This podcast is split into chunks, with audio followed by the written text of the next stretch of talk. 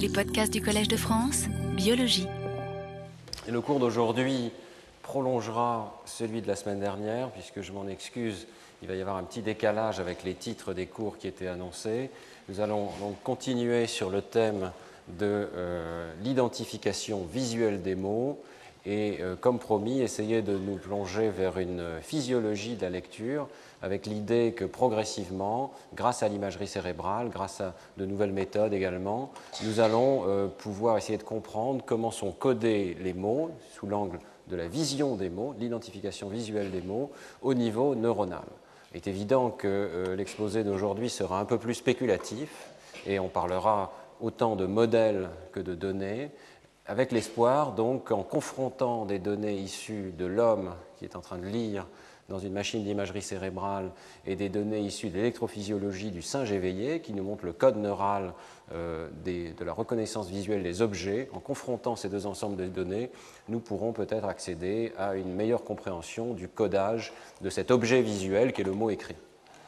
Alors la semaine euh, dernière, nous avions vu que euh, la lecture, en tout cas la composante de la lecture qui consiste à identifier les mots écrits, repose au premier chef sur une région de la face ventrale du cerveau. Donc ici, c'est un cerveau vu de dessous, son hémisphère gauche. Et vous vous souvenez que nous avions vu que des expériences d'imagerie cérébrale associent la reconnaissance visuelle des mots à un territoire situé dans le sillon occipito-temporal latéral, encadré par d'autres régions qui forment une mosaïque euh, de reconnaissance des visages, de reconnaissance des lieux, des maisons, de reconnaissance des objets.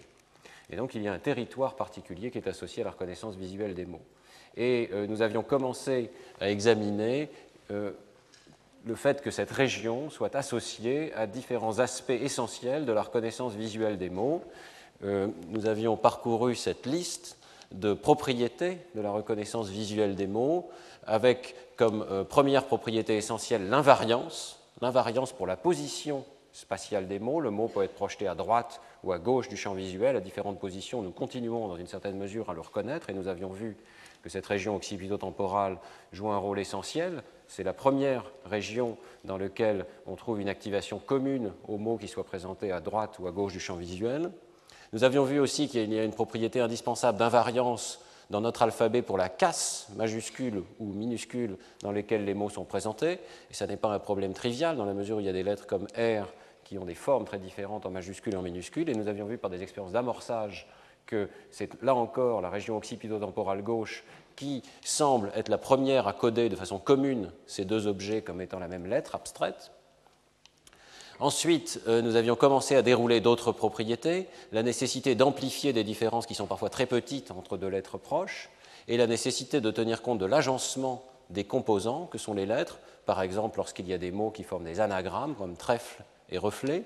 Et là encore, nous avions vu par des expériences d'amorçage que la partie la plus antérieure de la région occipito-temporale semble commencer à faire la différence entre de tels anagrammes, ce qui suggère qu'il y a un code qui a tenu compte de la position des lettres. Mais nous avions vu aussi que la partie postérieure de cette région semblait ne coder que les lettres individuelles et donc montrer un amorçage entre ces deux conditions dans lesquelles pourtant les mots sont très différents.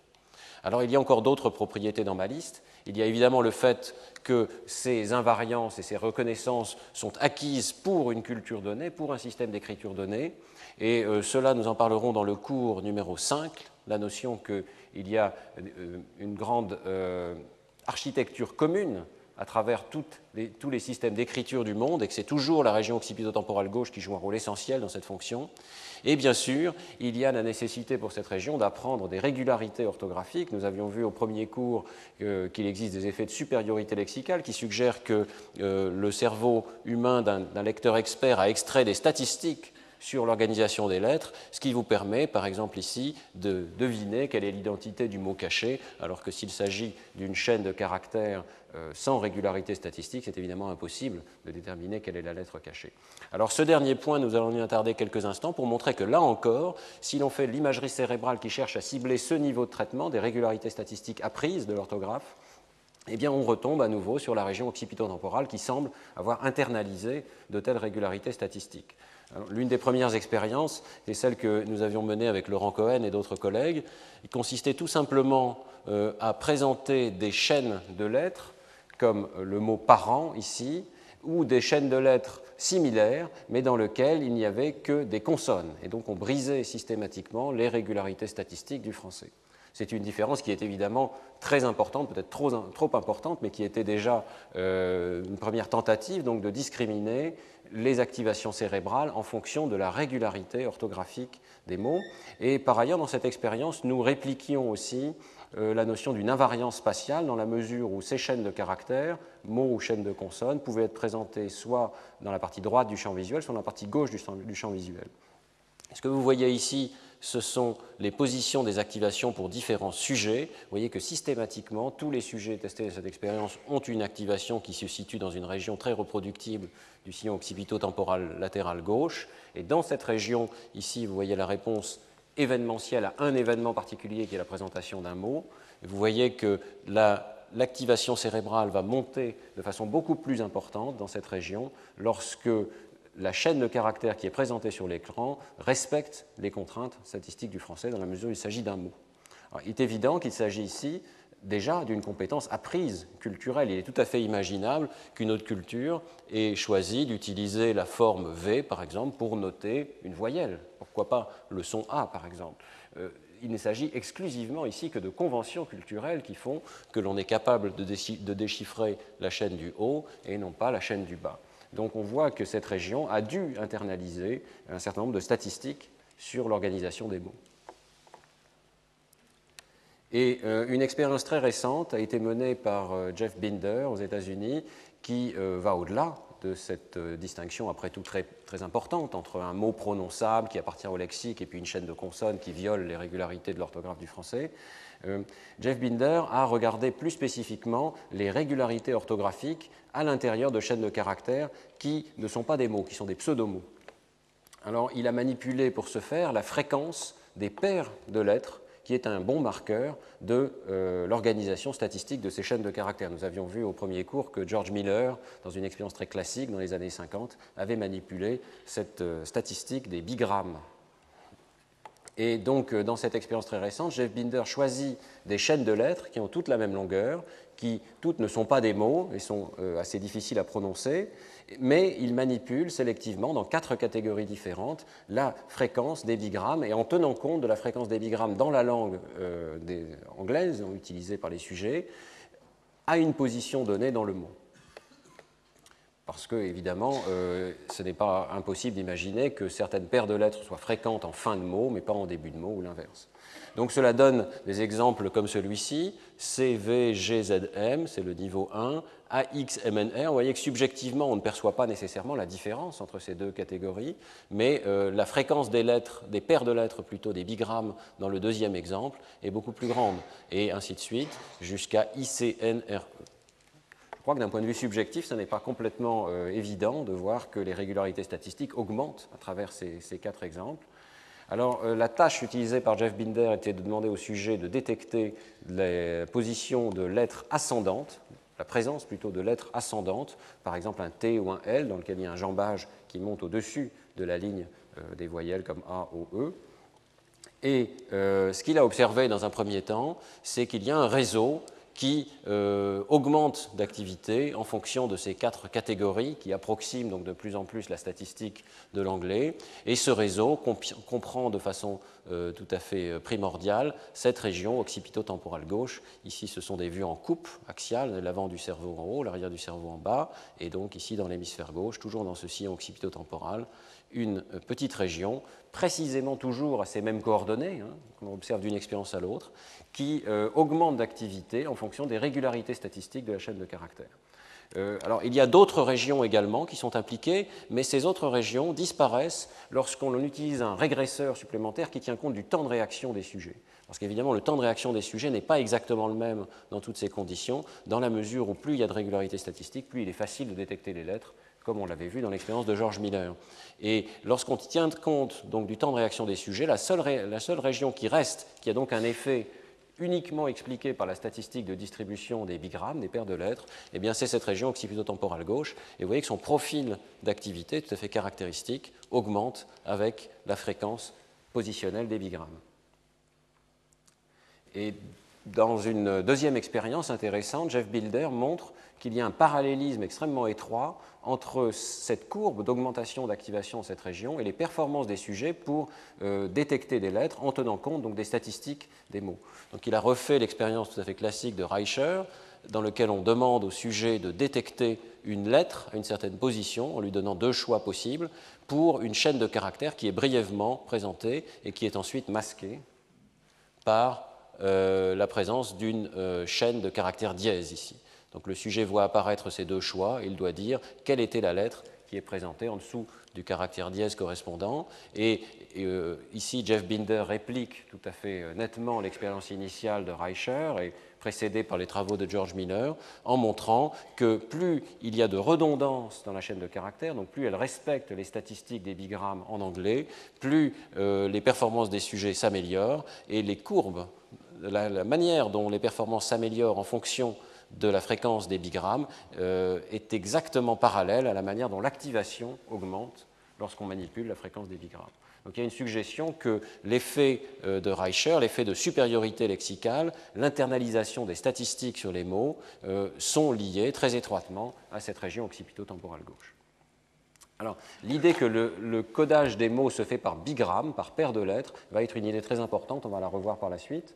Euh, néanmoins, il faut souligner que dans l'expérience de Binder, la manipulation de la fréquence des bigrammes est faite sans pour autant la décorréler de la fréquence d'unités un petit peu plus grande. Euh, donc, euh, il dit très clairement euh, dans son expérience que la fréquence des trigrammes, par exemple, des, des ensembles de trois lettres, ou des quadrigrammes, des ensembles de quatre lettres, est aussi croissante en fonction de ces différentes catégories de mots. Donc on ne peut pas affirmer que les mots sont codés pour l'instant sous forme de paires de lettres à ce niveau, mais nous allons voir par la suite qu'on peut faire d'autres expériences, et nous en avons fait dans notre laboratoire, qui éventuellement permettent de disséquer le système encore plus finement. Alors, à ce stade, je voudrais simplement souligner que toutes ces données posent tout de même un immense paradoxe euh, qui vous a peut-être frappé. Euh, tous les bons lecteurs, comme nous l'avons vu, et euh, nous le verrons au cours 5 dans, tous les systèmes d'écriture du monde, font appel à une région restreinte qui est hautement adaptée à la reconnaissance invariante des lettres et des mots. Et nous avons vu que la localisation de cette région, d'une expérience à l'autre, à travers des laboratoires extrêmement différents, des groupes de sujets très différents, est extraordinairement reproductible. Et euh, nous avons vu également que la lésion de ce système, s'il s'agit d'une petite lésion, peut, avoir un effet extrêmement sélectif et détériorer les performances de lecture sans pour autant détériorer la reconnaissance des visages ou la reconnaissance des objets.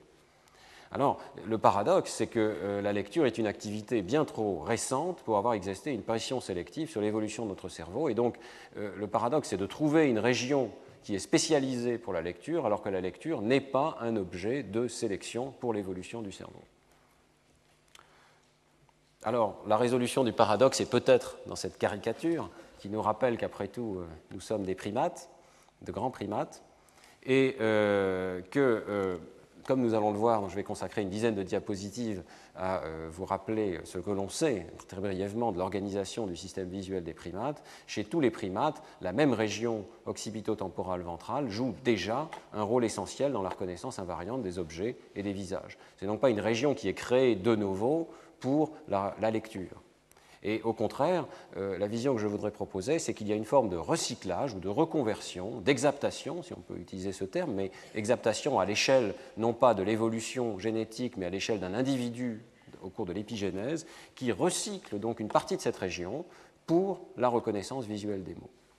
Et euh, en réalité, un certain nombre de propriétés qui sont tout à fait essentielles pour la lecture, comme l'invariance pour la position, pour la taille des caractères, pour l'angle de vue, sont déjà réalisées dans cette région qui a certainement évolué euh, au cours de l'évolution des primates pour euh, cette fonction particulière qui est la reconnaissance invariante des objets. Donc là, il n'y a à avoir évolution.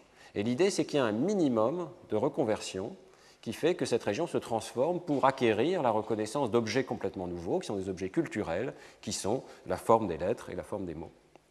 En réalité, nous verrons que même cette forme des lettres est déjà, dans une certaine mesure, pressentie dans le cortex visuel des primates. Et ça, c'est peut-être l'un des faits les plus surprenants, euh, et nous le développerons dans les cours suivants. Il existe déjà ce qu'on pourrait appeler une sorte d'alphabet neuronal dans cette région, qui sert euh, à créer une combinatoire qui nous permet de reconnaître n'importe quel objet visuel.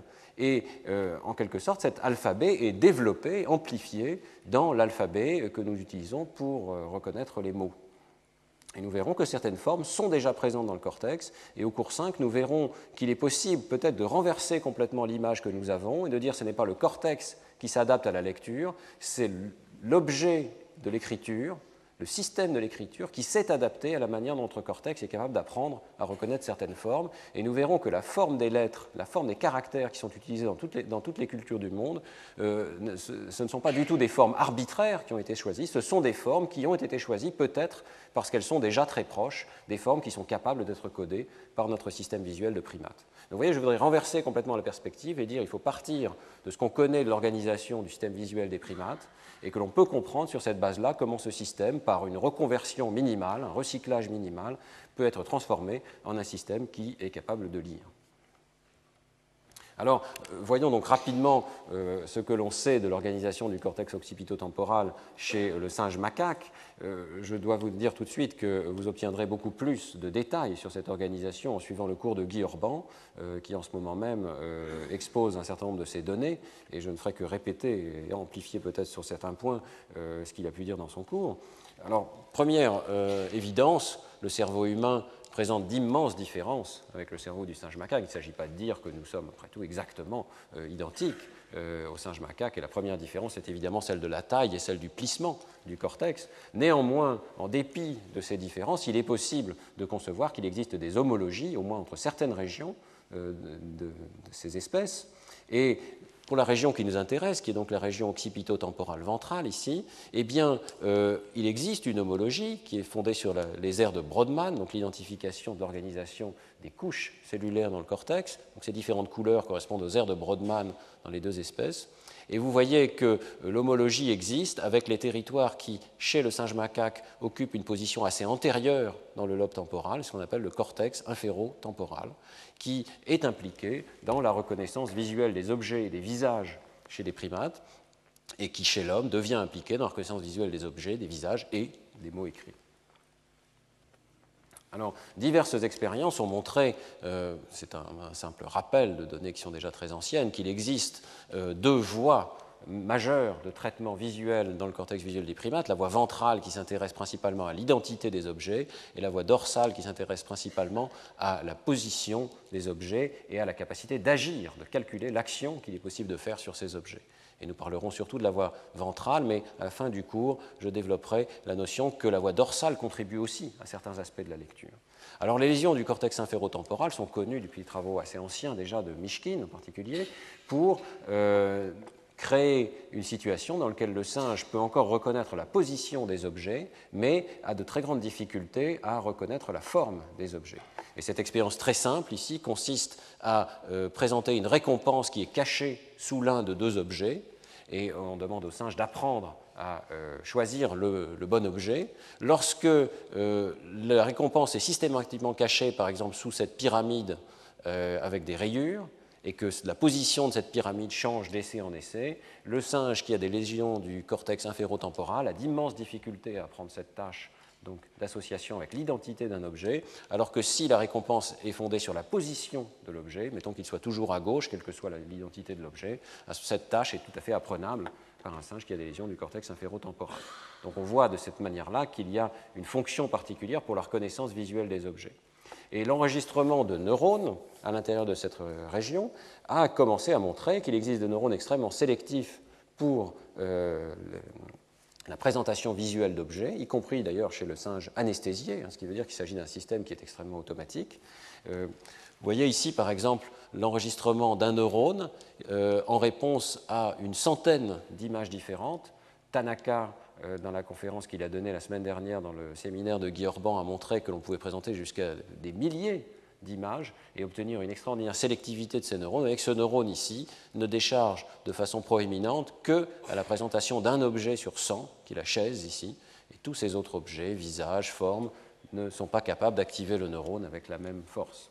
Donc il y a une très très grande sélectivité du codage, au moins pour certains de ces neurones, et en même temps il y a une invariance qui existe dans ce code, et euh, ça a été montré dans diverses expériences, mais euh, l'une des premières était celle de Sari, Vogels et Orban en 1993 euh, dans Science, qui avait montré qu'on pouvait trouver des neurones extrêmement sélectifs à une forme particulière, quels que soient les indices qui véhiculaient cette forme, et quelle que soit la position et la taille, dans une certaine mesure, de ces indices. Donc en particulier, on pouvait présenter des indices de luminance, ici avec le carré est plus sombre que le fond, des indices de mouvement, c'est-à-dire que c'est uniquement le mouvement de ces points ici qui se déplacent en sens inverse du fond qui définit une forme carrée, ou des indices de texture. Une texture différente est utilisée pour définir le carré. Et Guy Orban a montré euh, qu'on euh, pouvait trouver des cellules qui vont répondre, par exemple, dans ce très bel exemple ici, euh, à une forme en étoile, et que toutes les autres formes qui ont été utilisées, il y en a huit ici, ne font pas décharger le neurone, mais seule la forme en étoile fait décharger le neurone, et de façon très importante, cette forme fait décharger le neurone, quel que soit l'indice visuel qui a été utilisé pour euh, le présenter. Donc, il s'agit d'indices de mouvement, de luminance ou de texture. Dans ce graphe ici, on voit la réponse du neurone en fonction des huit formes qui ont été présentées et des différentes conditions de présentation. Il y a également des conditions de présentation excentriques dans lesquelles la forme n'est pas présentée au centre de la fovea mais de façon plus latérale. Et vous voyez que ce neurone est capable de répondre de façon très forte à une forme particulière avec une très grande invariance pour la position ou pour les indices qui définissent cette forme. Euh, cette invariance va au-delà puisqu'on peut même avoir une reconnaissance et un appariement de formes totalement arbitraires. Et ça a été montré de façon très claire dans une expérience réalisée par euh, Miyashita au Japon, euh, qui a en fait réalisé toute une série d'expériences sur ce sujet. Euh, Miyashita a choisi un jeu de formes qui sont des formes fractales, qui n'ont évidemment pas grand-chose à voir avec ce que l'animal peut avoir vu dans la nature. Si on peut discuter la possibilité que certaines de ces fractales ressemblent à des objets naturels, comme des fleurs peut-être. Mais vous voyez qu'il y a de très nombreuses fractales, et il a montré, dans un premier travail, que euh, les neurones du cortex inférotemporal pouvaient apprendre à reconnaître l'une de ces fractales parmi plusieurs. Dans un deuxième travail, il a montré que les neurones associaient plusieurs de ces fractales entre elles euh, dans plusieurs tâches. Ici, on voit une tâche dans laquelle l'animal devait apprendre à associer les fractales par paires, donc l'expérimentateur définissait des paires de fractales qui devaient être associées par l'animal, et on voit qu'après apprentissage, eh un neurone donné, ici dont on voit le taux de décharge, se met à répondre de façon euh, quasi identique aux deux éléments de la paire, même si ces deux éléments de la paire ont été choisis arbitrairement, n'ont pas de relation visuelle particulière, et répond beaucoup moins à d'autres euh, formes visuelles. Il suffit que les éléments qui sont appariés se suivent dans une liste comme il a montré dans une autre expérience. Donc il y a une forme d'apprentissage implicite dans ces neurones qui apparie des formes qui n'ont pas de relation visuelle particulière. Et évidemment, immédiatement, on peut évoquer la situation que je mentionnais il y a quelques minutes de, des majuscules et des minuscules. Peut-être euh, n'est-ce pas sans relation ici. Lorsque nous apprenons à associer majuscules et minuscules, après tout, nous ne faisons pas grand-chose d'autre que d'associer des formes arbitraires et de dire c'est euh, le même objet. C'est peut-être exactement ce que font ces neurones ici. évidemment, ça a un sens pour la reconnaissance visuelle des objets, dans la mesure où très souvent, pour reconnaître un objet, par exemple un visage, nous devons reconnaître son profil, de même que sa face. Et ce sont après tout des formes visuelles très différentes. Alors peut-on décomposer euh, cette organisation euh, du cortex occipito-temporal? Eh bien, euh, c'est ce qu'a fait Tanaka et son équipe. Et ils ont utilisé une procédure qui est assez intéressante, dans laquelle on part d'une forme existante qui fait répondre le neurone de façon très forte, par exemple, euh, il nous a donné l'exemple euh, dans sa conférence de jeudi ou vendredi dernier de l'expérimentateur lui-même qui est en blouse blanche, vue de dos. ça fait une forme particulière et ils ont trouvé par hasard qu'il y avait un neurone qui répondait à cette forme-là. Mais ensuite, ils utilisent une procédure de simplification progressive des formes et euh, en découpant progressivement des formes et en les simplifiant, ils s'aperçoivent que le neurone continue de répondre tout autant à la présentation d'un simple disque noir au-dessus d'un disque blanc. Si l'on présente le disque noir tout seul, le neurone ne répond pas. Si l'on présente le disque blanc tout seul, le neurone ne répond pas. Mais si l'on présente le disque noir au-dessus du disque blanc, la réponse est aussi forte que pour l'image initiale euh, qui faisait décharger le neurone, qui a permis de le découvrir.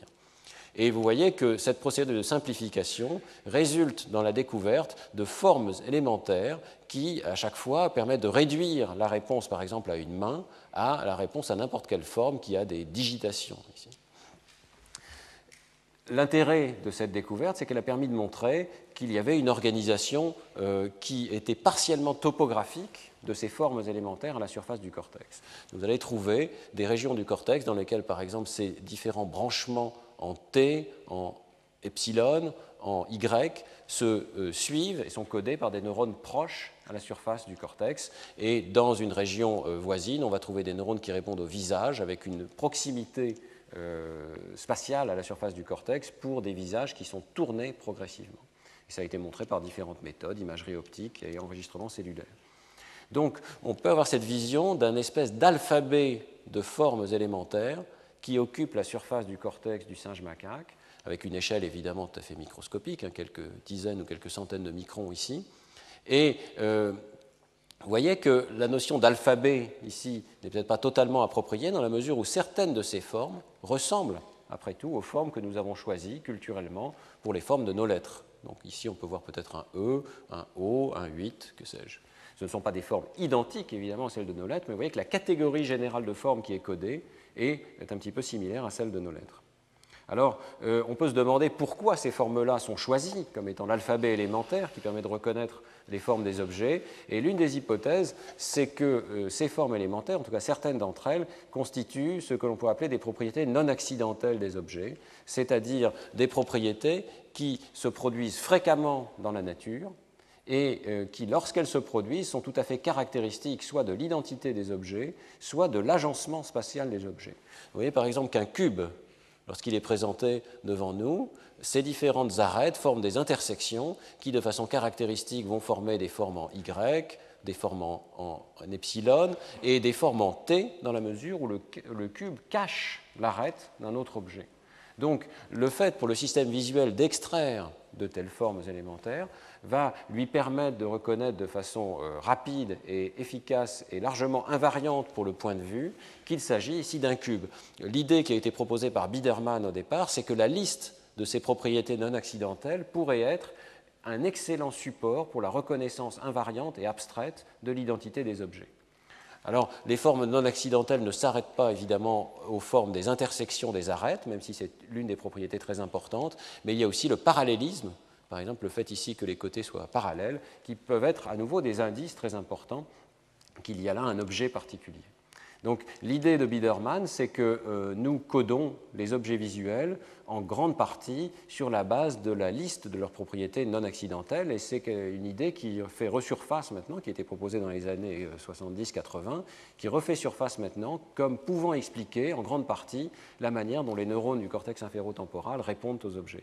Et l'une des expériences amusantes et intéressantes de, Biederman consiste à présenter les contours d'objets dont on a effacé les propriétés non accidentelles. ici, on a effacé euh, les intersections que forment les contours euh, de ces objets. Alors je ne sais pas si vous parvenez à reconnaître ces différents objets. L'expérience de Biederman a montré que c'était difficile de reconnaître ces objets lorsqu'on a effacé les propriétés non accidentelles, alors que c'est beaucoup plus facile de reconnaître les mêmes objets lorsqu'on conserve les propriétés non accidentelles, mais qu'on efface une quantité équivalente de contours euh, en dehors de ces intersections. Et voilà l'objet initial à chaque fois. Donc je crois que l'expérience euh, marche assez bien. C'est-à-dire qu'on on a besoin de ces propriétés non accidentelles pour arriver à extraire l'objet. Alors, euh, d'autres expériences maintenant s'attachent à montrer qu'effectivement, il y a un code combinatoire et que nous codons les objets visuels, plutôt le singe ici code les objets, visuels sur la base de cette combinatoire. Et euh, je voudrais simplement mentionner deux expériences très élégantes. La première est due à Tsunoda et Tanifuji au Japon, euh, qui, par l'imagerie optique, arrivent à voir l'activité de toute une petite région du cortex temporal avec une échelle, vous voyez ici, d'un millimètre. Donc c'est une région vraiment très étroite. C'est un peu humiliant, je dois dire, pour l'imagerie cérébrale humaine d'imaginer que tout le carré que vous avez ici sur l'écran pourrait correspondre à un voxel d'une expérience d'imagerie cérébrale typique où la taille des voxels est à peu près de 3 ou 4 mm. Vous voyez que c'est une échelle tout à fait microscopique ici. Et par imagerie optique, il peut voir quelles sont les régions qui s'activent en en réponse à la présentation de différents objets. Et ensuite, avec l'électrophysiologie, il peut aller enregistrer des neurones dans chacun de ces patchs et aller voir si les réponses du neurone collent avec la réponse optique enregistrée. vous voyez ici, par exemple, lorsqu'on présente un extincteur, à l'animal. On ne sait pas pourquoi ils choisissent des objets artificiels qui évidemment n'ont pas une grande pertinence pour l'évolution de l'animal, mais c'est ainsi. Donc on présente un extincteur ici, et vous voyez en rouge toutes les régions qui se sont activées à la vue de l'extincteur. Donc on voit trois petits spots d'un diamètre de quelques centaines de microns qui se sont activés à la surface du cortex. Si on transforme l'extincteur, par exemple, on lui enlève sa couleur rouge, on le présente en noir et blanc, les trois spots continuent à répondre. Si par contre on lui enlève les détails, on garde juste le corps de l'extincteur, on lui enlève la poignée et le tuyau, vous voyez que euh, certaines régions restent, la région en vert ici, d'autres régions disparaissent, d'autres régions apparaissent, ce qui est plus surprenant. Donc on peut imaginer que cette région est activée par le corps de l'extincteur, mais est inhibée lorsqu'il y a la présence de détails additionnels. Et euh, on peut continuer ainsi de suite. Vous voyez qu'il y a une sorte de code combinatoire dans lequel certaines des parties de l'objet activent certains de ces spots et la configuration de spot qui est activée à un instant donné correspond à une sorte de code unique pour l'objet en question. Par exemple, s'il va enregistrer un neurone dans le spot A ici, vous voyez que ce neurone répond à l'extincteur tout entier, il répond même lorsqu'on enlève le corps de l'extincteur, il continue à répondre lorsqu'on ne garde que la poignée, il ne répond pas par contre au tuyau, et de façon tout à fait remarquable, il répond lorsqu'on montre une main. Vous voyez que ce qui est peut-être commun entre la main et la poignée de l'extincteur ici, c'est précisément la présence de digitation, de pointes successives, et nous avons vu dans l'expérience de Tanaka que c'était euh, effectivement l'une des propriétés auxquelles certains des neurones du cortex inférotemporal étaient sensibles. Si vous regardez d'autres régions ici, peut-être ce spot C ici, qui est un petit peu mystérieux, eh bien, il répond pas très bien à l'extincteur tout entier, ce qui correspond au fait qu'on ne le voyait pas ici euh, lorsqu'on présente l'extincteur tout entier. Il répond au corps de l'extincteur, et en fait, il répond à un rectangle allongé, mais pas à des formes rondes. Donc vous voyez qu'on peut définir des formes élémentaires qui créent une espèce de combinatoire qui permet de représenter des objets complexes. Alors l'idée, c'est que cette combinatoire va peut-être exister à plusieurs niveaux hiérarchiques. Et c'est une idée qui est explorée dans de nombreux modèles de la reconnaissance visuelle maintenant. C'est-à-dire que pour reconnaître un extincteur, il est utile de reconnaître la partie qui constitue la poignée. Pour reconnaître la poignée elle-même, eh bien, il va y avoir une hiérarchie de neurones au niveau d'en dessous qui vont eux-mêmes, euh, par leur combinatoire, permettre de reconnaître cette poignée. Et c'est ce qu'a montré très clairement une expérience, euh, là encore, très récente de Brinkat et Connor en 2004, qui se sont attachés à examiner les propriétés des neurones de la partie la plus postérieure du cortex inférotemporal, donc probablement en amont, peut-être une synapse ou deux en amont de ces neurones très complexes qui répondent à des objets euh, comme les extincteurs ou les visages. Et vous voyez qu'ils sont capables de caractériser la réponse de neurones à travers un espace de forme très bien défini. Euh, évidemment, il s'agit d'un espace limité, c'est peut-être la limite de cette expérience, d'explorer un jeu de formes tout à fait euh, étroitement défini, mais dont, euh, du coup, ils peuvent explorer toute la combinatoire. Et ce que vous voyez ici, c'est qu'en réponse à chacune de ces formes, le neurone décharge plus ou moins, c'est représenté par le niveau de gris euh, qui est présenté autour de la forme ici. Donc, ce, que signifie cette image, c'est que le neurone qui a été choisi pour cette figure particulière, il y en a évidemment de nombreux, hein, mais ce neurone particulier répond très bien à une espèce de forme en T minuscule couchée, ici, ou en F. Et il répond à ces formes voisines, mais il ne répond pas du tout à d'autres formes. Par exemple, lorsqu'on enlève les bâtons du F, vous voyez que ce neurone cesse de répondre. Par contre, il répond pas mal à cette autre forme-là, qui curieusement, euh, et nous y reviendrons dans les cours suivants, est peut-être la forme en miroir de cette forme-ci.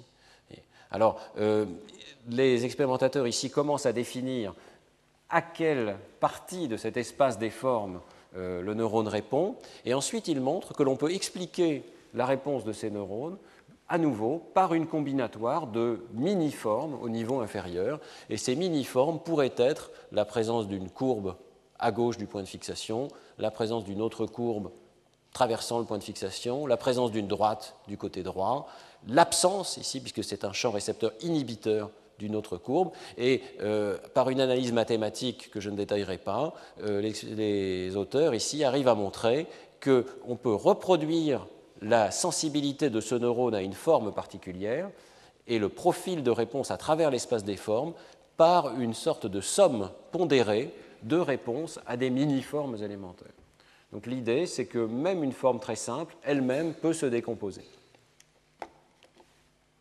Alors, euh, pour résumer, deux diapositives qui peuvent peut-être être une sorte d'icône de la manière dont fonctionnent donc, ces régions occipito-temporales euh, ventrales chez le singe. Euh, il y a plusieurs idées qui sont résumées dans cette diapositive que j'emprunte à une revue de Edmund Rolls en 2000. premièrement, il y a une hiérarchie neuronale avec des synapses successives qui conduisent le long du lobe inférotemporal.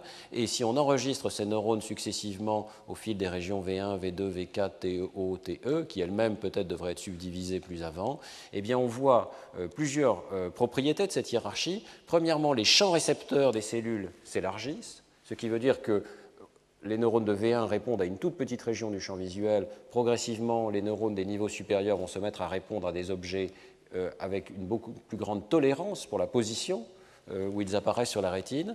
Et puis, plus on monte dans cette hiérarchie, plus les neurones sont sensibles à des combinaisons de traits et à des combinaisons de combinaisons. Et c'est ça qui va donner la capacité d'un neurone de répondre à des formes extrêmement complexes, comme celle d'un visage ou celle d'un extincteur.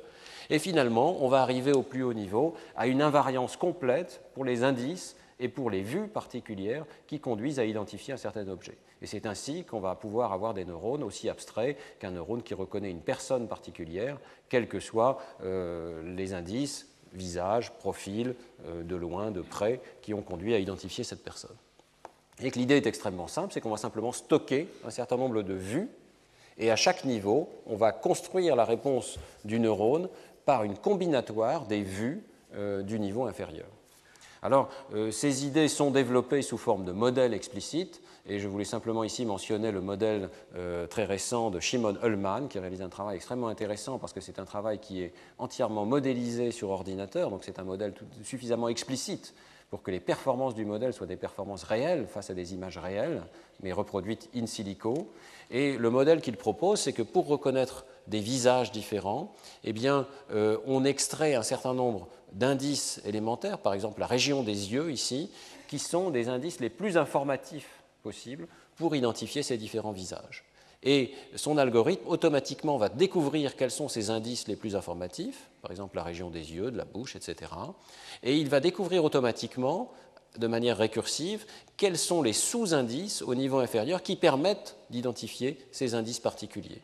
Donc, euh, pour identifier un visage, l'algorithme découvre qu'il faut identifier la région des yeux. Pour identifier la région des yeux, l'algorithme découvre qu'il faut identifier la forme particulière des, yeux, qui peut varier euh, suivant les personnes. Et pour identifier un œil, l'algorithme va à nouveau décomposer en forme élémentaire.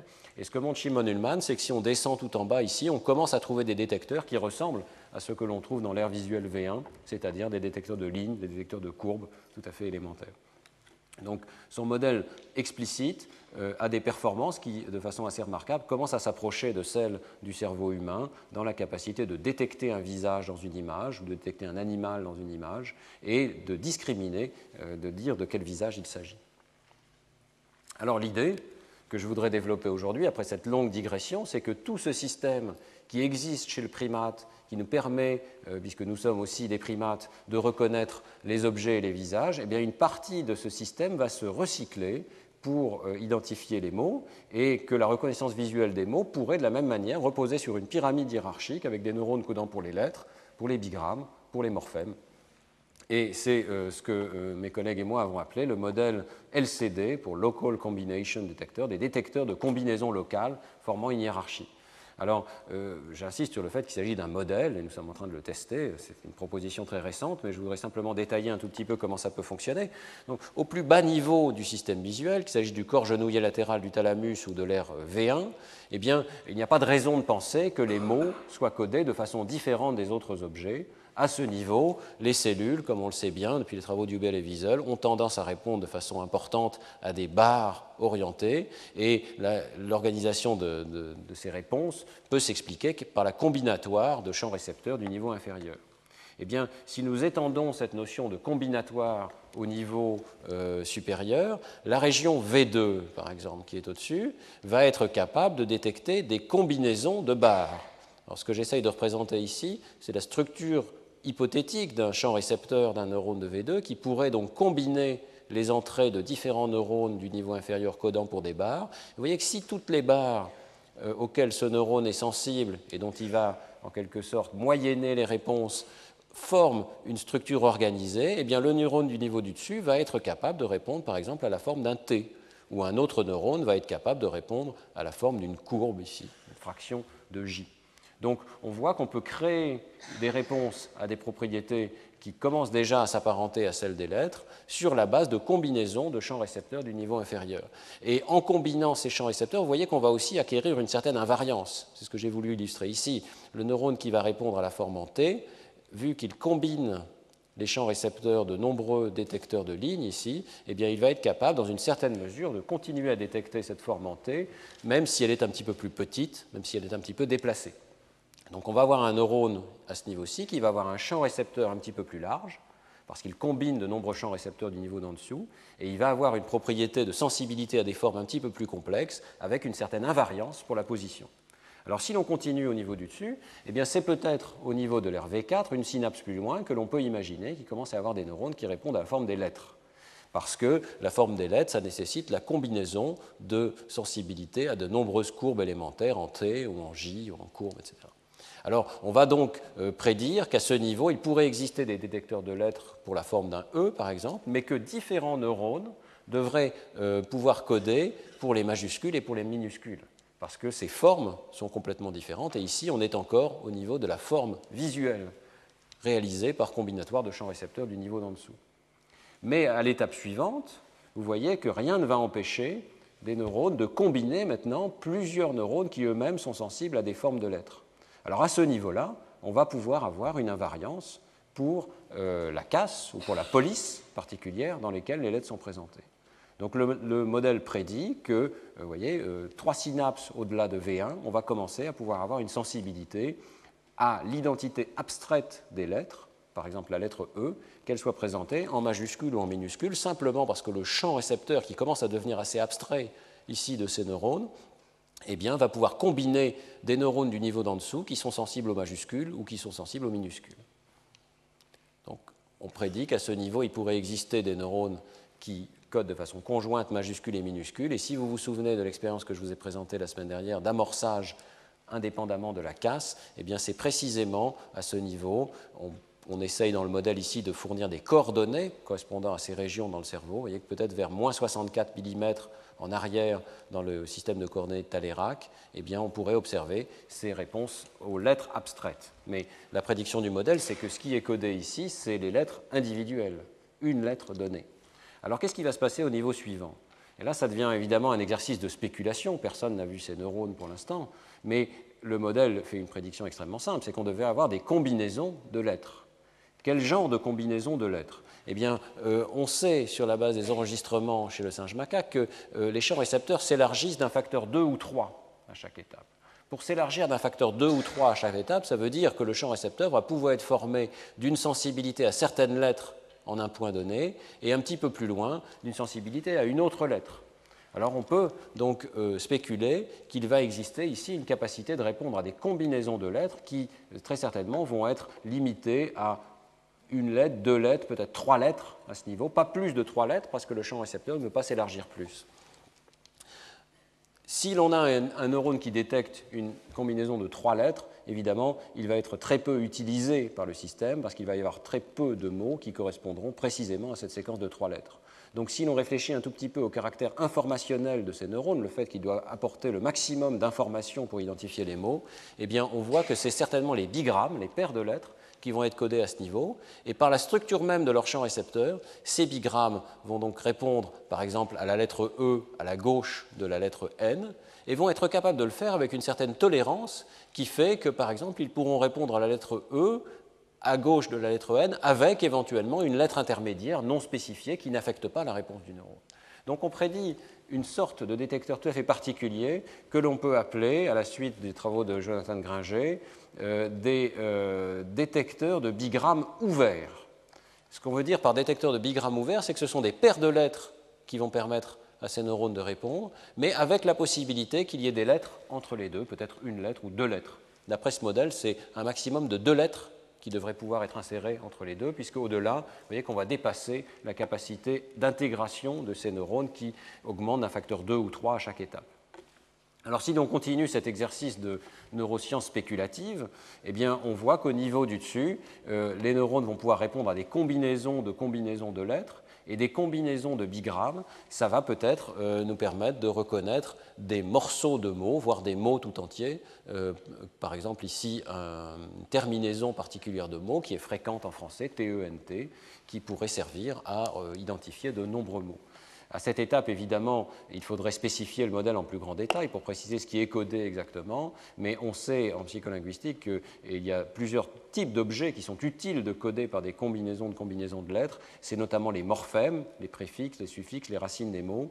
C'est également euh, les graphèmes complexes. Et euh, on peut donc imaginer qu'il y a à la fois un codage de graphèmes complexes comme EAU et aussi des racines euh, de certains mots.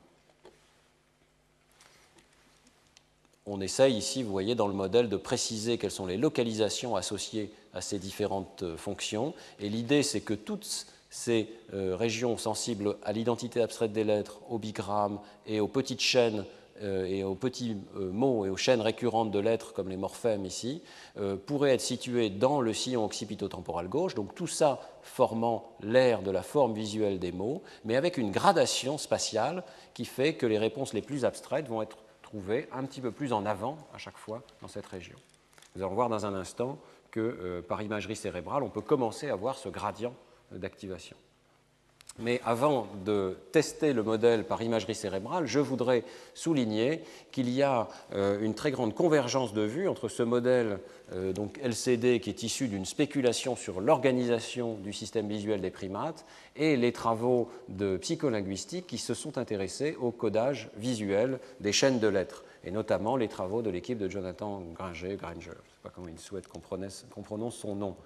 Euh, alors, euh, pour réfléchir quelques instants sur ce problème du codage des entrées visuelles des mots, eh bien, on a parlé par exemple du modèle historiquement très important de McClelland et Rumelart en 1981. La plupart des modèles de ce type postulent tout simplement que l'entrée visuelle du mot est codée sous forme d'un tableau de lettres. C'est ce qui est représenté ici. Donc l'idée, c'est qu'il pourrait y avoir des unités qui codent pour la présence d'une lettre à une certaine position, et le mot silence serait codé par l'unité. Euh, alors, il peut y avoir des unités qui codent pour les espaces, donc l'unité 2 ici qui code pour l'espace, l'unité 3 qui code pour le S, l'unité 4 qui code pour le I, etc. Bien. Seulement, euh, ça pose un grave problème, ce type de codage, c'est un problème d'invariance dont nous parlons depuis le départ. C'est-à-dire que si le mot est déplacé ne fût-ce que d'une lettre, eh le code change complètement. Ce n'est plus du tout le même code, puisque maintenant l'unité 2 euh, va coder euh, pour le, pour le S, alors elle codait pour l'espace auparavant, l'unité 3 va coder pour le I alors qu'elle code pour le S. Vous voyez qu'il n'y a pas une unité commune entre ces deux présentations de mots qui pourtant sont extrêmement similaires et dont on a vu qu'ils causent euh, un phénomène d'amorçage dans la région occipito-temporale gauche. Donc il faut trouver un code qui soit plus invariant pour le déplacement spatial. Alors, pour tenter de résoudre ce problème, il y a eu différentes propositions qui sont très ad hoc, qui ont été proposées dans la littérature de modélisation. Euh, l'une d'entre elles, c'est évidemment d'aligner ces mots. Mais alors, comment vous faites pour les aligner? Vous pouvez les aligner à gauche, vous pouvez les aligner à droite, vous pouvez essayer de les aligner en, écartant un petit peu les lettres. Tous ces codes posent de grands problèmes parce que à chaque fois, vous avez une fraction des lettres qui n'est pas au même endroit. Euh, il y a la proposition de tripler de lettres qui a été proposée. Mais euh, toutes ces propositions ne collent pas avec les données issues de la psycholinguistique des effets d'amorçage dans le système visuel. Euh, et puis, euh, la plupart du temps, ce ne sont pas des modèles explicites. Ils se contentent de postuler qu'un code, par exemple, de triplet existe sans expliquer comment ce code pourrait être extrait. Alors, quelles sont les données sur la similarité visuelle des mots? Eh bien, des expériences très intéressantes, donc faisant appel à cette méthode d'amorçage dont j'ai parlé au deuxième cours. on présente très brièvement un mot entouré de masques, et ensuite on présente un, deuxième mot cible que le sujet voit et sur lequel il prête son jugement, eh bien, ces expériences ont montré qu'il euh, pouvait y avoir des effets de similarité abstraite assez complexes qui suggéraient un code de position relative des lettres. Et euh, une expérience, par exemple, très intéressante de Peressotti et Granger a montré que si la cible est le mot jardin, eh bien, vous pouvez obtenir un effet d'amorçage, c'est-à-dire une facilitation de la reconnaissance du mot jardin en le précédant tout simplement des lettres J, R, D, N. Vous si vous le précédez des lettres J, R, D, N, eh bien seulement les lettres R et D ici sont à la même position, et pourtant vous obtenez un effet d'amorçage tout à fait massif, euh, alors que, et c'est intéressant, vous n'avez pas plus d'amorçage si les lettres J, R, D, N sont présentées mais à la bonne position, par exemple en insérant un T ou en insérant un H ici à la place des lettres A et I du mot jardin. Alors il y a un code qui permet de, noter ces positions d'amorçage. Ici, c'est simplement le fait, on appelle ça l'amorçage 1, 3, 4, 6 lorsqu'on présente la lettre 1, la lettre 3, la lettre 4 et la lettre 6 du mot jardin. Donc vous voyez, pas plus d'amorçage quand les lettres sont à la bonne position, ce qui suggère qu'il y a un codage de la position relative des lettres, et par contre, pas d'amorçage du tout lorsque vous échangez les deux lettres du milieu. Donc l'importance de la position relative des lettres. Alors, euh, l'équipe de Jonathan a continué euh, à examiner ces effets euh, et, ça a conduit à toute une série de travaux très intéressants qui montrent que vous pouvez avoir des effets d'amorçage indépendamment de la présence des voyelles, par exemple, que ça continue à fonctionner à l'intérieur des mots et que c'est très sensible à la position relative des lettres. Donc, par exemple, pour amorcer le mot abricot, eh bien, les lettres A, C, I, R, T ne donnent pas d'effet d'amorçage, parce que vous voyez qu'elles sont euh, désorganisées par rapport à l'ordre normal de ces lettres dans le mot abricot, alors que les lettres A, R, I, C, T donnent un effet d'amorçage, même s'il n'y a absolument rien d'évident euh, dans le fait de voir dans les lettres A, R, I, C, T une relation avec le mot abricot. Et euh, des expériences assez remarquables montrent que l'on peut transposer les lettres internes des mots pratiquement sans changer du tout l'effet d'amorçage par rapport à la répétition à l'identique du mot. Euh, c'est peut-être un exemple tout à fait intéressant ici. Vous avez le mot badge qui est écrit. Euh, peut-être certains d'entre vous n'ont pas fait attention au fait qu'il était mal écrit. Vous voyez qu'il euh, y a une transposition des lettres G et D ici, qui est pratiquement très difficile à remarquer au premier coup d'œil parce que notre système visuel généralise et croit voir le mot badge. et les effets d'amorçage euh, confirme cette illusion perceptive. Vous avez autant d'effets d'amorçage lorsque vous avez le mot badge précédé de BAGDE que lorsque vous avez le mot badge précédé de BADGE, donc précédé de lui-même. Euh, alors que vous n'avez aucun effet d'amorçage lorsque vous avez BARTE, par exemple. Alors, vous voyez que le nombre de lettres différentes est le même, mais ce qui compte, c'est la présence des lettres GD avec une transposition locale pour expliquer tous ces effets, ah, je voulais mentionner aussi cet exemple, ce qui est un petit peu amusant. Euh, certains d'entre vous ont probablement reçu ce courrier électronique il y a quelques années, euh, qui circulait beaucoup et qui euh, nous montrait que l'on peut continuer dans une certaine mesure, hein, ce n'est pas de lecture tout à fait fluide, mais on peut continuer à lire un texte dans lequel les lettres sont absolument mélangées à l'intérieur des mots la particularité de ce texte ici, c'est qu'il préserve la première lettre et la dernière lettre, qui est une bonne manière de statistiquement de préserver euh, l'organisation en bigrammes, en, chaîne de lettres. Vous voyez que, euh, aussi bien en anglais euh, qu'en français, bah, vous arrivez quand même à lire ces chaînes de façon étonnamment facile, alors que toutes les lettres des mots sont mélangées à l'intérieur des mots. Et euh, si ce, sujet vous intéresse, il y a le site de Matt Davis euh, qui discute très précisément les conditions dans lesquelles ce genre d'effets peuvent être obtenus et qui nous donne aussi beaucoup d'exemples dans différentes langues du monde. Alors comment expliquer tous ces résultats? Eh bien, euh, ce qui est remarquable, c'est que le codage par bigramme permet d'expliquer dans une très large mesure tous ces résultats. Et l'hypothèse qui a été proposée par Jonathan Granger avec Carol Whitney dans un article en 2004 est que on part peut-être d'un codage sous forme de lettres en entrée, le tableau des lettres, mais le code qui sert à la reconnaissance visuelle des mots, le code intermédiaire, si vous voulez, c'est un codage par les paires de lettres, par les bigrammes euh, qui sont présentes dans ce mot. Donc, par exemple, le mot silence serait codé par la liste de ces bigrammes SI, SL, SE, SN, SC, euh, jusqu'à, euh, dans cet exemple, 5 lettres d'écart, 4 lettres d'écart. Et vous voyez que la liste de ces bigrammes est relativement unique ou presque exclusivement euh, propre à un mot particulier qui est le mot silence. Donc on peut imaginer que ça, ça forme un code qui est unique à l'identité d'un mot particulier, le mot silence. Et qu'évidemment, il va y avoir d'autres mots qui vont être compétiteurs, comme le mot science ou le mot slice ici en anglais. Euh, mais ils ne vont pas avoir exactement les mêmes bigrammes, et donc euh, le codage va in fine permettre de discriminer ces différents mots. Alors, euh, par exemple, pour reprendre l'exemple du mot badge par rapport à BA-GDE tout à l'heure, eh vous voyez que si vous comptez les bigrammes dans ces deux euh, chaînes de caractères, eh bien 90% des bigrammes du mot badge sont présents dans la chaîne BA-GDE. Donc, sur la base d'une simple similarité du codage des bigrammes, on peut comprendre que notre système visuel, euh, en quelque sorte, se trompe et croit voir le mot badge lorsque la chaîne est BA-GDE, parce que le code est pratiquement le même. Euh, dans des expériences récentes, Jonathan Granger et ses collègues montrent que la proportion de bigrammes ouverts euh, donne une bonne mesure de euh, la similarité entre les mots dans la mesure où elle prédit la quantité d'amorçage quantitativement qui est observée. Donc si l'on fait varier la proportion de bigrammes partagés entre l'amorce et la cible dans ces expériences d'amorçage, on arrive à prédire la similarité visuelle entre les mots. Alors, donc, vous voyez une très grande convergence de vues entre ce modèle purement psycholinguistique et très formaliste, qui suppose simplement qu'on a une liste de bigrammes sans préciser comment elle est extraite, et le modèle SCD que j'ai proposé, dans lequel on voit que les unités neuronales codant pour les bigrammes émergent naturellement d'une hiérarchie neuronale euh, présente dans la région occipito-temporale. Il y a quelques petites nuances, et je pense que les deux modèles peuvent se compléter de façon intéressante. Euh, l'une des nuances, c'est que dans le modèle que j'ai proposé, les bigrammes sont locaux, c'est-à-dire qu'on ne va pas avoir des neurones qui codent, par exemple, qui répondraient à S suivi de C, et qui seraient capables de répondre à la présence de S à gauche de C dans le mot silence, parce que l'écart entre ces lettres est beaucoup trop important. Et si le modèle que je propose est correct, c'est uniquement localement, pour des petites chaînes de jusqu'à 3 ou 4 lettres, que l'on doit être capable d'extraire la présence d'un bigramme particulier. C'est dans ce sens-là que les bigrammes sont locaux. Et alors ça peut aider à résoudre un certain nombre de problèmes. D'abord, ça explique que l'on puisse avoir de l'amorçage, par exemple que l'on pourrait coder 1, 4, 6, 9, dans lequel pour des mots de 9 lettres, l'amorce garde la première, la quatrième, la sixième et la neuvième lettre des mots.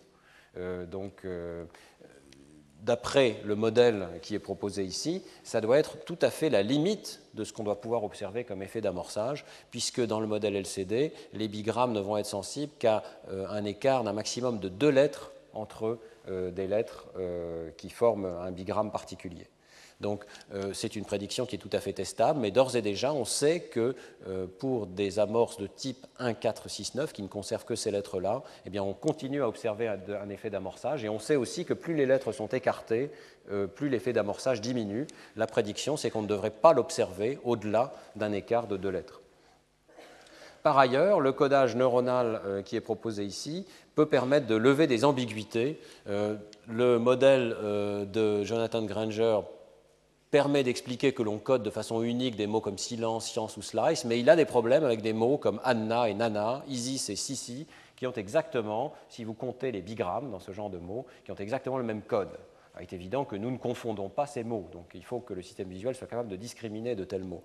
Et l'idée d'un codage local permet de voir, par exemple, qu'il euh, va y avoir euh, des euh, neurones bigrammes qui vont coder pour NA sur la gauche de Nana ici, qui ne répondront pas lorsque le mot Anna est présenté et donc vont être capables de faire la différence entre ces mots.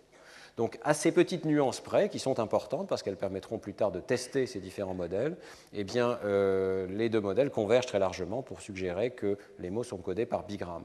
Alors je voudrais simplement, euh, je crois que je vais sauter cette diapositive qui est un petit peu compliquée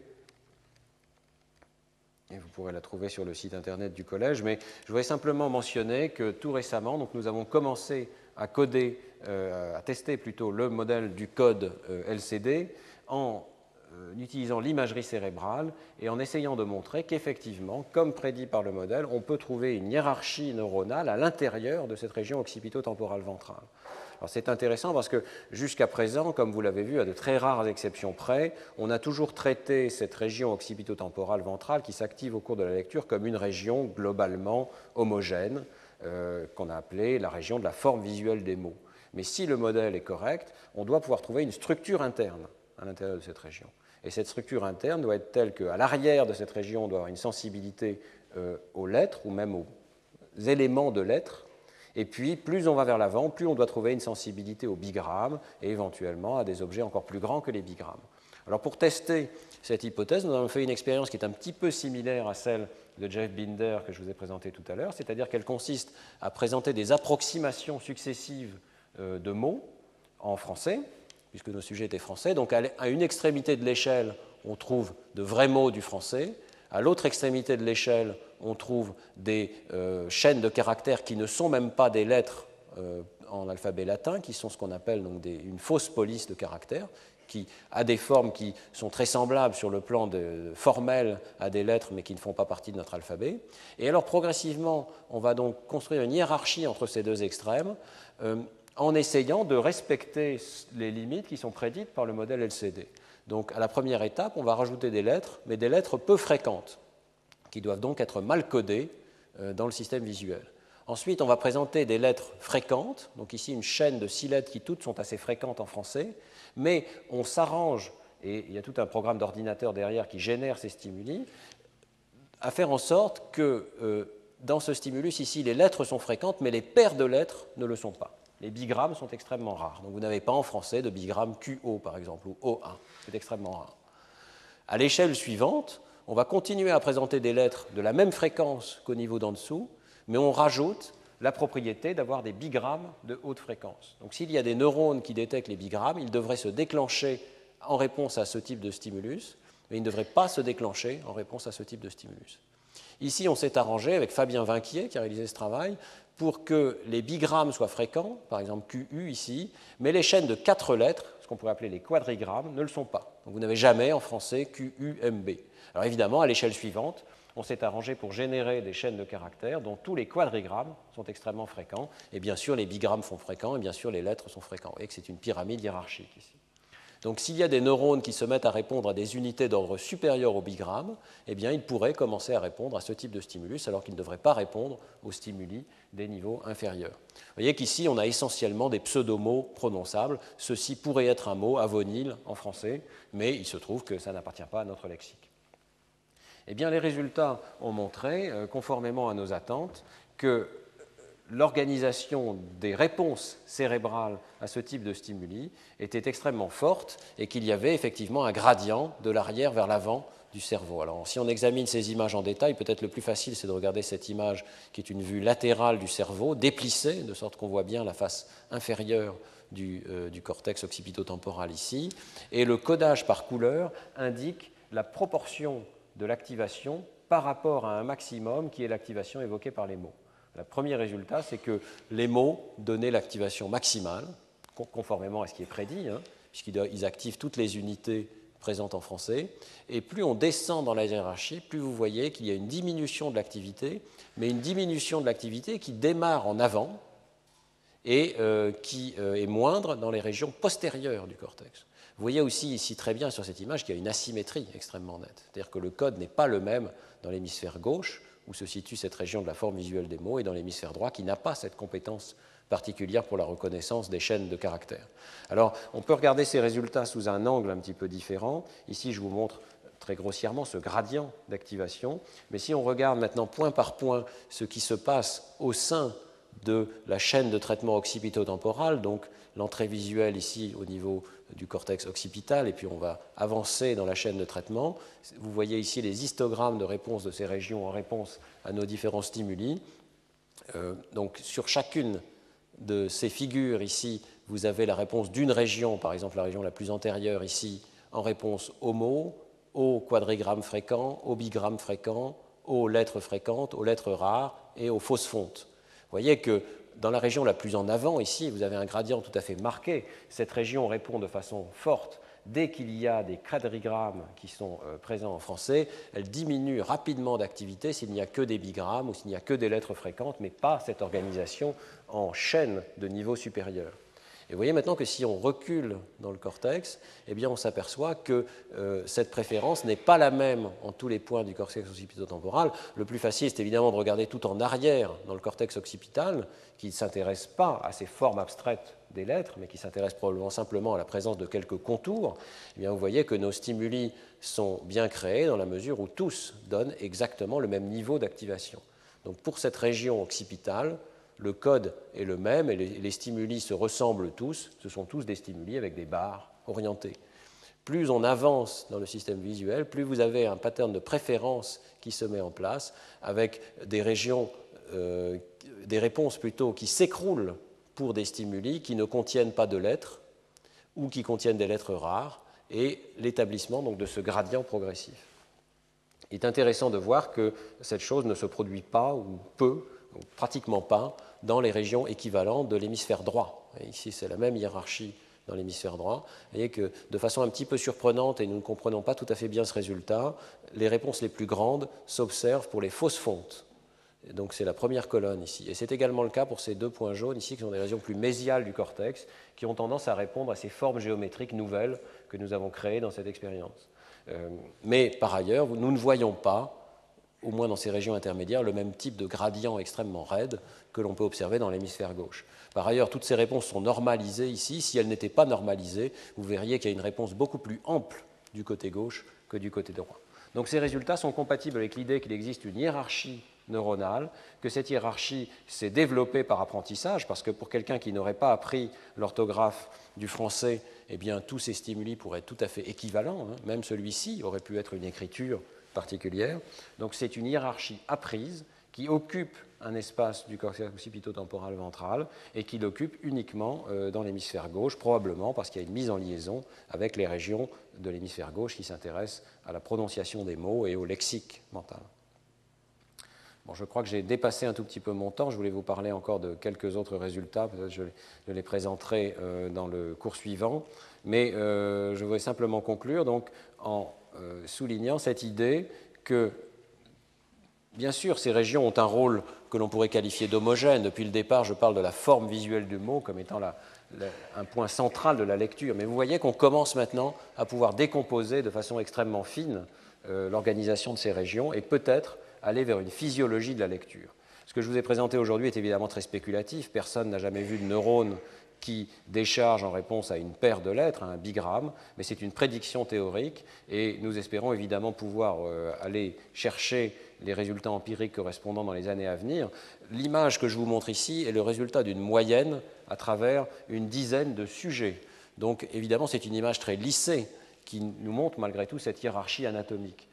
Il est clair que dans les années à venir, l'intérêt va être d'utiliser l'imagerie cérébrale à très haut champ pour étudier ces mêmes images c'est un individu unique, chez un cerveau unique, et essayer de les faire à très haute résolution, peut-être à l'échelle du millimètre, peut-être à l'échelle de 500 microns, pour essayer de voir qu'effectivement il y a des micro-territoires qui sont en fait spécialisés. Cette image ici n'est probablement pas correcte dans la mesure où elle vous suggère que toute cette région est spécialisée pour les mots et qu'il y a un gradient qui traverse toute cette région.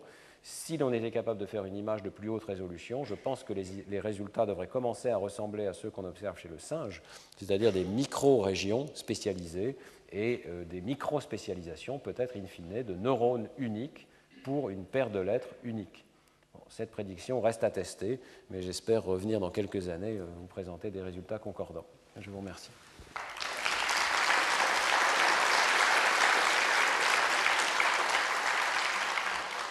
On a pris un tout petit peu de retard, mais euh, on peut prendre quand même euh, quelques questions. Oui, monsieur.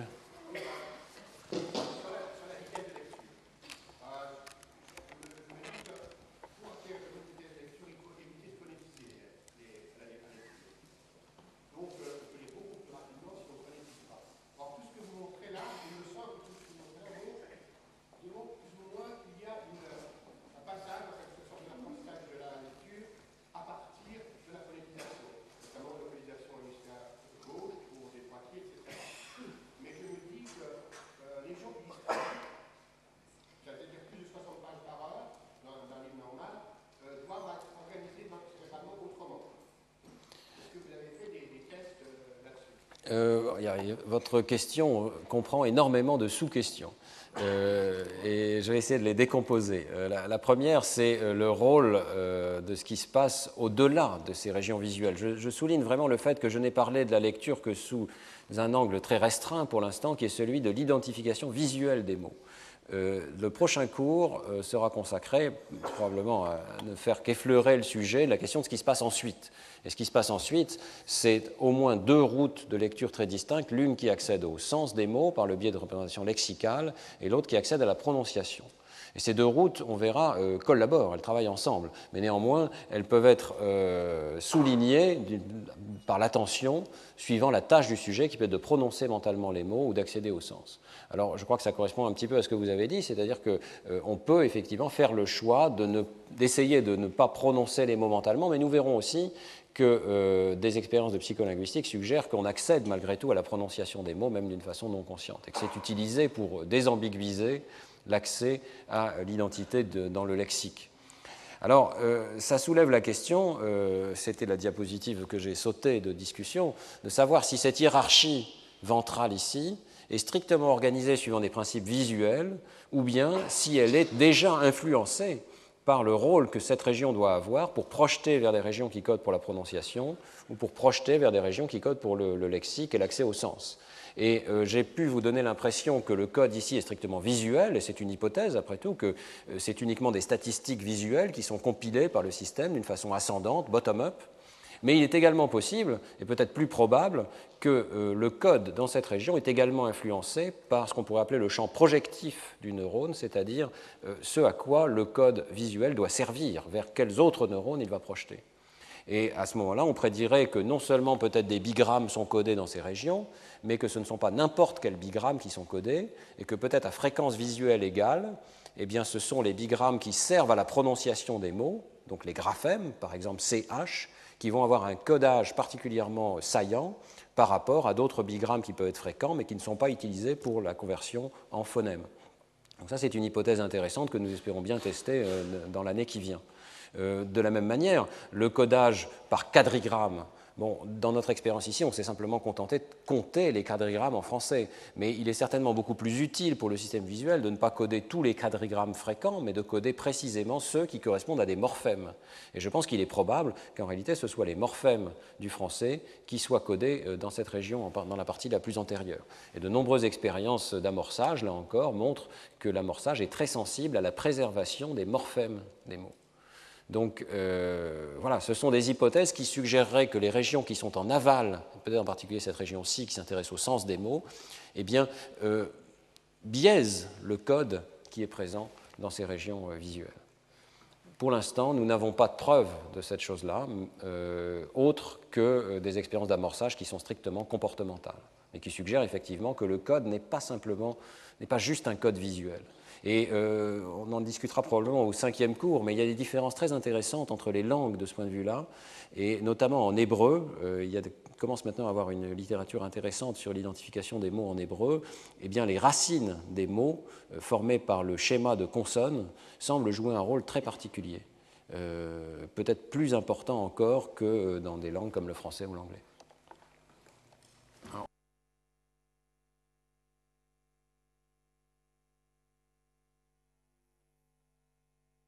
On me demande de, vous rappeler effectivement que le, cours s'interrompt pendant quelques semaines euh, pour reprendre, je crois, tout à fait à la fin du mois de mai. Hein. vous vérifierez les dates là-haut, mais il n'y a pas cours la semaine prochaine ni la semaine suivante. Euh, maintenant, euh, je peux prendre peut-être une question supplémentaire, madame.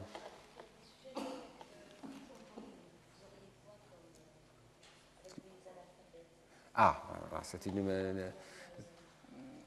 Donc la question est que se passerait-il chez des personnes analphabètes ou illettrées? Euh, analphabète. Euh, nous sommes précisément en train de monter une telle expérience, qui n'est évidemment pas facile à mettre en place, mais euh, qui devrait suggérer effectivement qu'on devrait voir la mosaïque de région ventrale avant l'irruption de cette région particulière qui code pour les mots écrits. la prédiction, je crois, serait que, si on reprend la première diapositive ici, la prédiction serait que l'on doit observer la mosaïque de régions pour les visages, pour les objets, etc., mais sans la présence de réponses particulières aux mots, mais peut-être avec déjà le germe d'une réponse particulière de cette région à la forme des lettres, dans la mesure où, comme vous l'avez vu, même chez des primates non humains, eh bien, il peut déjà y avoir des réponses neuronales à la forme de certaines lettres. Euh, une question que j'ai soigneusement évité d'aborder, vous l'avez peut-être remarqué, c'est pourquoi cette région précise, ici, code pour les mots, et pas les autres, puisqu'après tout, la hiérarchie neuronale présente chez le singe macaque concernait l'ensemble de ces régions. il y a un point très mystérieux qui est comment les mots se concentrent dans une région très particulière qui semble avoir un rôle unique peut-être une prédisposition particulière pour le codage de ce type d'objet. Alors l'expérience chez les illettrés euh, va peut-être nous permettre de répondre à cette question chez, euh, les, personnes analphabètes, dans la mesure où elle devrait nous montrer si déjà, sans avoir appris particulièrement l'alphabet, il y a déjà une forme de réponse euh, à la forme des lettres qui serait comme une prédisposition globale de cette région. Et c'est possible, c'est l'une de nos hypothèses, que le, les, propriétés non accidentelles des objets soient codées particulièrement par les neurones de cette région. Bon, il y a d'autres hypothèses. Il est possible que cette région ait des connexions particulièrement fortes avec les aires du langage. Et euh, ça, c'est peut-être une hypothèse particulièrement euh, intéressante dans la mesure où la région de la forme visuelle des mots occupe le fond du sillon occipito-temporal. On ne le voit pas bien ici, c'est caché, mais il y a donc ce sillon. Il est assez profond, il fait 1 cm et demi de profondeur à peu près. Et euh, la plupart du temps, on observe les réponses aux mots vers le fond de ce sillon. Pourquoi ça me paraît intéressant? Parce que ça rapproche ces euh, neurones physiquement, anatomiquement, des régions latérales du cortex temporal dont on sait qu'elles interviennent dans le codage du langage. Donc c'est possible que la simple minimisation de la longueur des connexions ou la présence de telles connexions euh, sélectionne cette région comme étant un particulièrement bon candidat pour l'apprentissage de la reconnaissance visuelle des mots. On rentre évidemment là dans un domaine très spéculatif. Personne n'a encore prouvé que tel était le cas, mais c'est vrai qu'il y a un petit mystère qui reste à expliquer. Que fait cette région avant l'apprentissage de la lecture et pourquoi est-ce que c'est elle et toujours elle qui est sélectionnée pour l'apprentissage de la lecture? Je crois qu'on va s'arrêter là, faire une pause de 15 minutes et ensuite euh, continuer avec l'exposé de Franck Ramu sur la dyslexie.